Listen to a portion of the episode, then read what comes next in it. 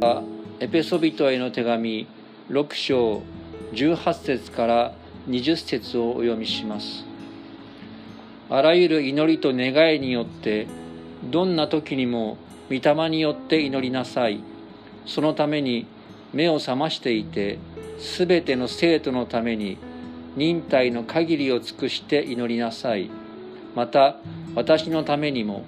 私が口を開く時に語るべき言葉が与えられて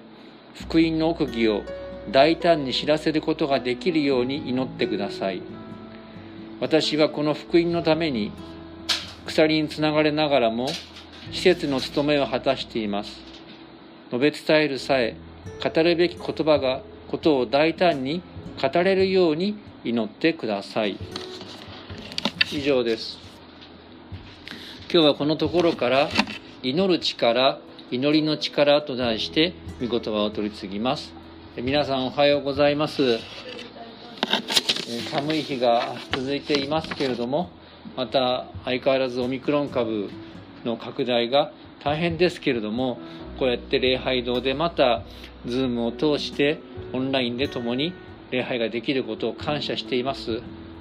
さてエピソビトの手紙もいよいよ終わりに近づいてきました。今日の箇所は締めくくりの祈りの要請です。手紙の締めくくりでもありますけれどもまた先々週から見ている霊の戦いの教えの締めくくりとしてもこの祈りが要請されているわけなんですね。この霊の戦いの中でパウロは一番大事な言葉、まあ、3つ、まあ、2つって言いましょうか。命令しています、えー、主にあって全能の力によって強められなさいと終わりに言いますとパウロは言いました。そして信仰に固く立ちなさいって言ってまあ固く立つということを言っています。で実は固く立つために先週見た神の武具を全て身につけなさいという話をしましたね。私たちはまあはっきりパウロ言いませんけどもいわゆる霊の戦いの中でこの世の困難の中で信仰に固く立つ。信仰イエス様への信仰を捨てない。そのことをパウロは強くもう求めてきているわけですけどもその秘訣の一つは霊の武具を身につける。それが先週のところです。そして今日はその続きで祈り祈りなさいと。信仰に固く立つために祈りなさいとパウロは言ってるんです。で先ほど読んだ短いこの3節の中に祈りという言葉が5回も出てきているんです。そのうち4回は祈りなさいという命令です。ですからどれほどパウロがこの祈りを大事にしているか。例の戦いの中で信仰にか信仰に固く立つために祈りが欠かせない。そのことをパウロはここで言っています。祈りはまさにクリスチャンが生きる上で必要不可欠な呼吸ですとかまあ家族での間に会話が会話が必要なように父なる神様とこう会話する。それが祈りなのですね。その中で3つの点から祈りに関わる力について共に見ていきましょう。まず最初はどんな時にも祈りなさいです。1番目2番目のポイントに関係ありますが今日読んだ18節をもう一回読める方読んでみましょうか。3はい。あらゆる祈りと願いによってどんな時にも御霊によって祈りなさい。そのために目を覚ましていて全ての生徒のために忍耐の限りを尽くして祈りなさい。まあ一番最初はどんな時にも御霊によって祈りなさいというどんな時にもという言葉です。でどんな時にもというのは別の英語の聖書やギリシャ語のそのままの訳にしますとですねあらゆる時に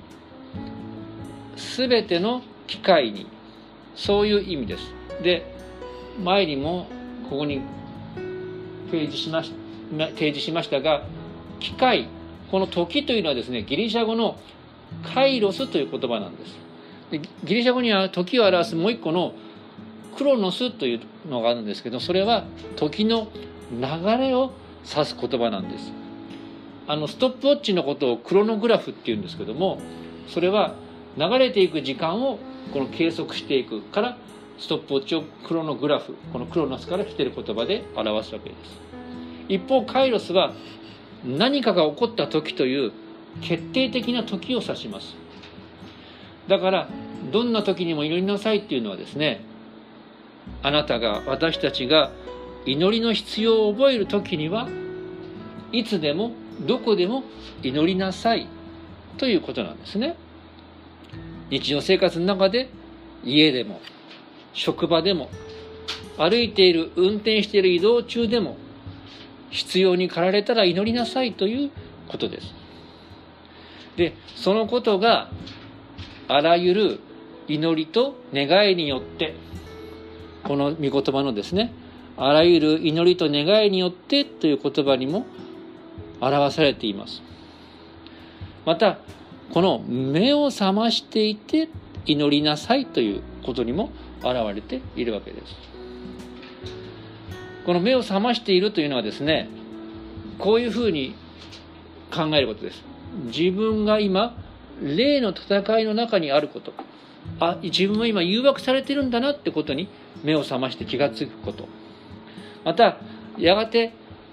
毎日日常普通に生活しているかもしれませんけどもやがてイエス様が帰ってこられる日が近づいているんだ。そのことを忘れないでこう目を覚ましている。そういうこともあります。神の裁きが来るってこともあって目を覚ましていて誘惑に遭わないように祈るとかですね。またその祈るべき機会を逃さないとも言えるわけですね。例えば皆さんどうでしょう？私の場合はですね運転中でも何か家事をしていても心配事や気になることがこう起こってきたらですねその場で祈るわけです。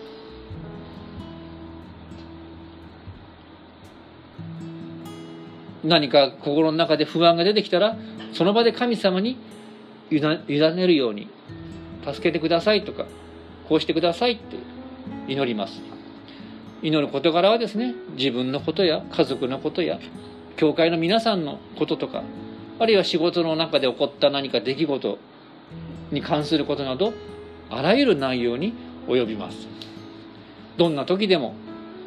何に関しても目を覚ましてあこれは祈るべきだという時に私はこう祈るわけです。パウロも皆さんにそのように要請していると思うわけですね。同じ獄中書簡のピリピリトの手紙の中でパウルは有名なこの言葉を書いていますね。この前にも示しました。4章6節から7節。読める方読んでみましょうか。3はい。何も思い煩わないであらゆる場合に感謝を持って捧げる祈りと願いによってあなた方の願い事を神に知っていただきなさい。そうすれば人のすべての考えに勝る神の平安があなた方の心と思いをキリストイエスにあって守ってくれます。まあ、この御言葉にある通りです。思い煩いが心を襲う時に神にこう祈る。この御言葉をぜひ覚えておいてください。そしてそれと同時にとても大事なことがあるんですね。私たちはどこでも祈ります。いつでも祈りますが同時に定期的に時間や場所を決めて継続的に祈っていく必要があるわけです。朝何時っていう人もいるかもしれません。夜寝る前っていう人もいるかもしれません。そしてそれはですねここの御言葉にありますけれどもこの全ての生徒のために忍耐の限りを尽くして祈りなさいという言葉とも関係しているわけですね。皆さんが家族のために教会のあるいは知り合いのクリスチャンのために祈るそして一回国旗とかですねあるいは何か生活の課題取り組んでいる問題そのことをですね継続的に忍耐を尽くして祈り続けていくそのために私たちは定期的な時間や場所を設けて祈る必要があるわけです。実はその時に私たちはですねこの祈りの力を身につける訓練をすることになるわけなんですね。第1番目どんな時にも祈りなさい。それでは2番目です。御霊のうちに祈りなさいということです。これはですね私たちへの良い知らせです。なぜか。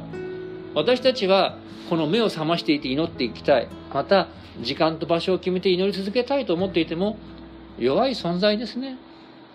でも私たちの努力以上に精霊が私たちの祈りを助けてくださる精霊は私たちの祈りを導き祈る私たちをこの丸ごと引き受けてくださる。この精霊にこそ祈りの力が祈りの力の源があるんですね。この2つの点があります。まず今申し上げましたように精霊は私たちの祈りを助けます。精霊こそが祈りの力の源です。その働きについてこのある学者がこう言うんですね。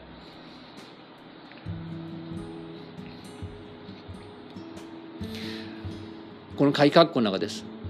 精霊はクリスチャンの祈りを導き力づける。精霊はクリスチャンの傍らに立ち祈りに駆り立てる。祈りに駆り立てる。またどのように祈るかを導く。こ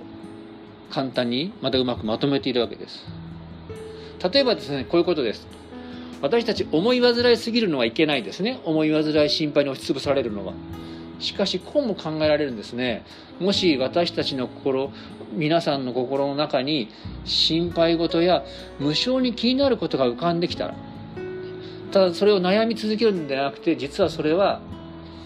祈りへ促す精霊の働きだと考えられるわけです。祈らずにいられない、ね、心配かもしれません。でもそれは祈りに私たちを駆り立てる精霊の働きとも受け止められるわけです。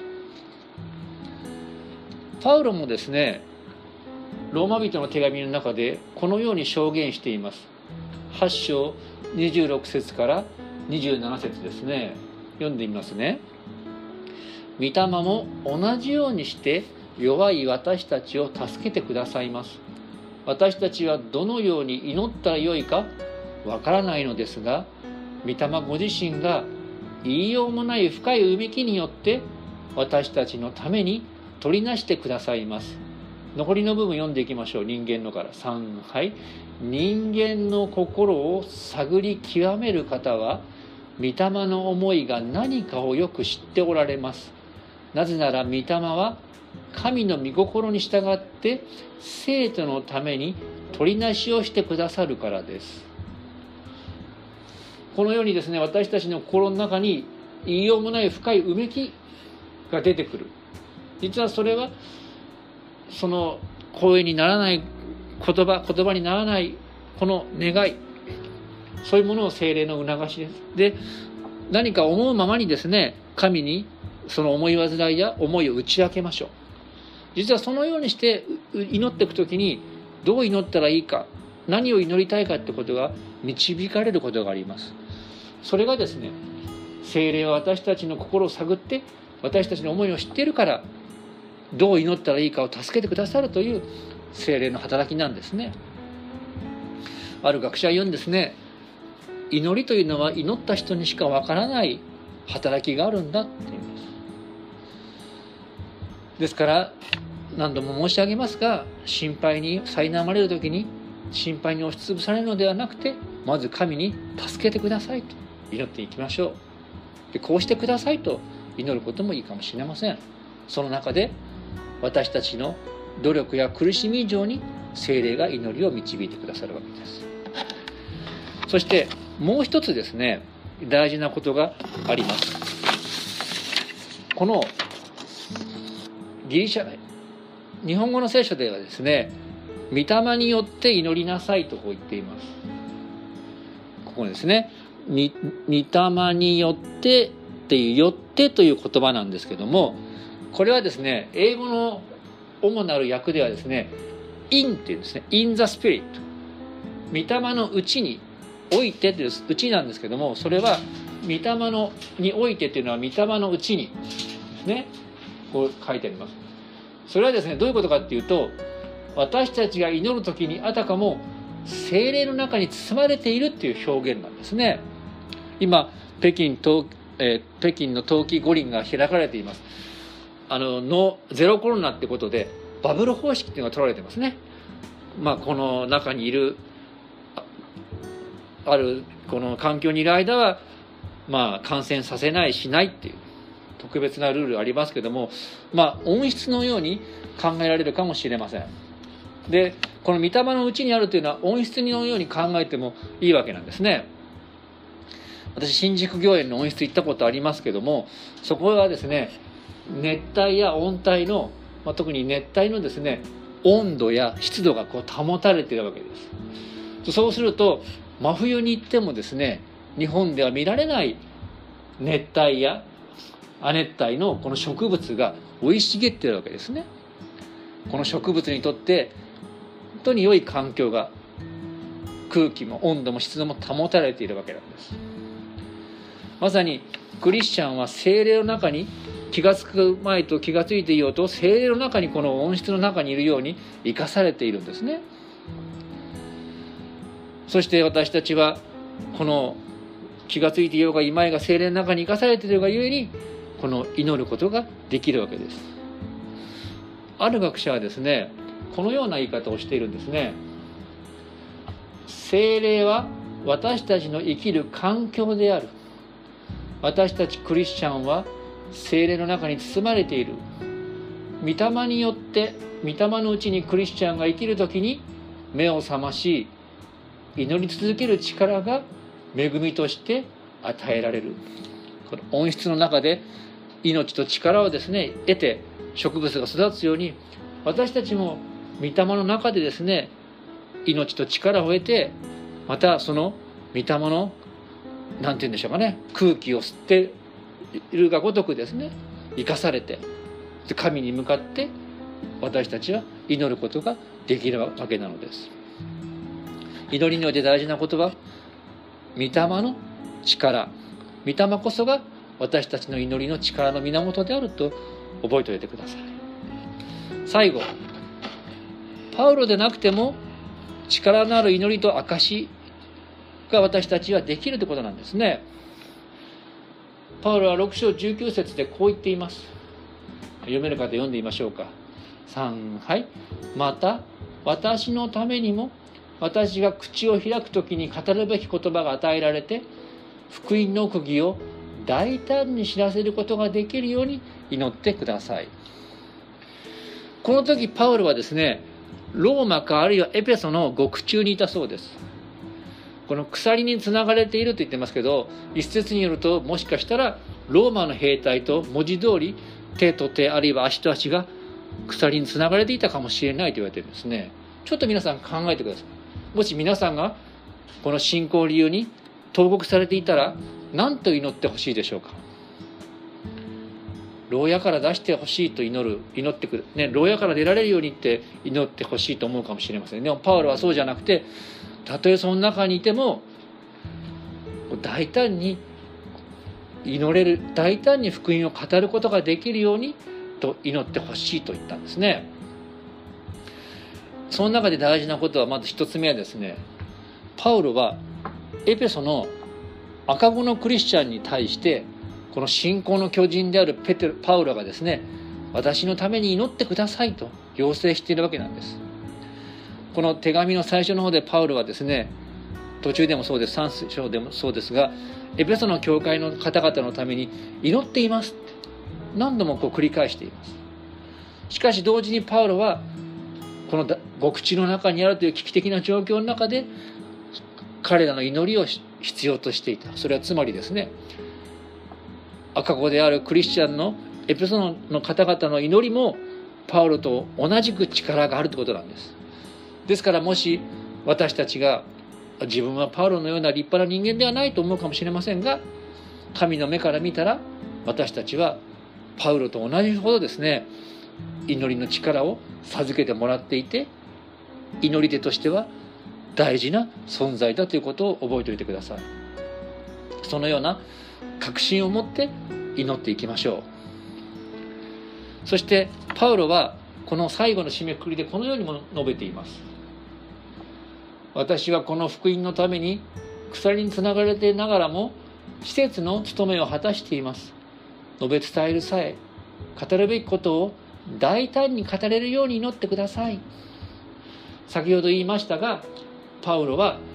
獄中から出られるようにではなくてその中にあって福音の施設の務めを果たせるよう祈りを要請しているんですね。この施設別の言葉では大使外交官そういう意味があるわけです。あの今先ほど言いました北京五輪で話題になってたのは外交的ボイコットですね。国の代表を開会式などに送らない。まあ、プーチン大統領は来てましたけれども日本からはそのような国の代表を、まあ、政治的な国の代表を使わしていない。この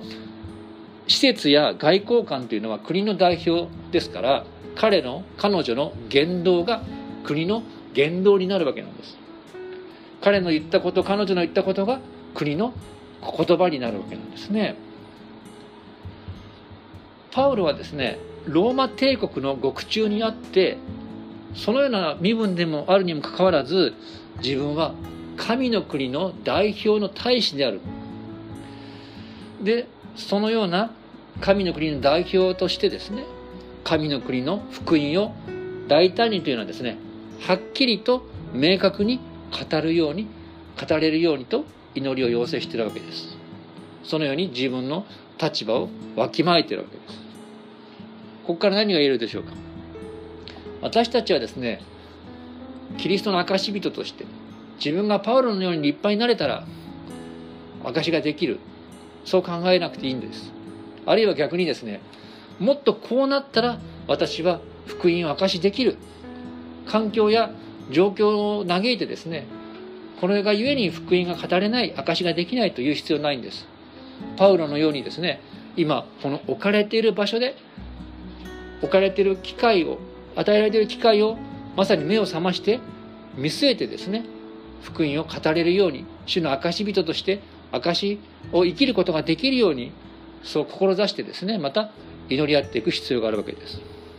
私も自分自身仕事しながらそう願って祈って日々の生活を送っていますしぜひ皆さんもですねそのように私のために祈ってほしいですしまた皆さん自身のためにまた他の教会の方々のためにですね教会の方々が置かれた場所において主の証人として大使として生きることができるようにこう祈り合っていくそんな教会に私はなってほしいと願っているわけなんですね。ぜひこれこそですね私たちパウロでなくても祈りの力が精霊によって与えられまた証の力がですね精霊によって与えられそして証のためにお互い祈り合うこの力が与えられている。それが幸いなことなわけです。どうぞお互いそのような祈る者祈り合う者として神の国の代表としてこの地を歩みまたお互い支え合っていく教会でありたいと思います。お祈りしましょう。天の神様皆を賛美いたします。パウロが獄中の中で祈りを要請してこの手紙を書いております。パウロもエペソのクリスチャンもそして私たちも目に見えない霊の戦いの中に置かれていますけれどもあるいはさまざまな制約の中に生きていますけれどもどうぞその中で御霊の助けを得て祈ることができますように祈る幸いを知ることができるようにどうか導いてください。また自ら祈り互いに祈り合うことによってその使わされた場所においてあなたが口を開きまた言葉を与え力を与え御言葉を述べ伝えていくことができるようにどうか導いてください。この言い尽くせない思いを私たちの救い主主イエス様のお名前によってお祈りします。アーメン。それでは1分ほど主に応えて祈る時間を持ちましょう。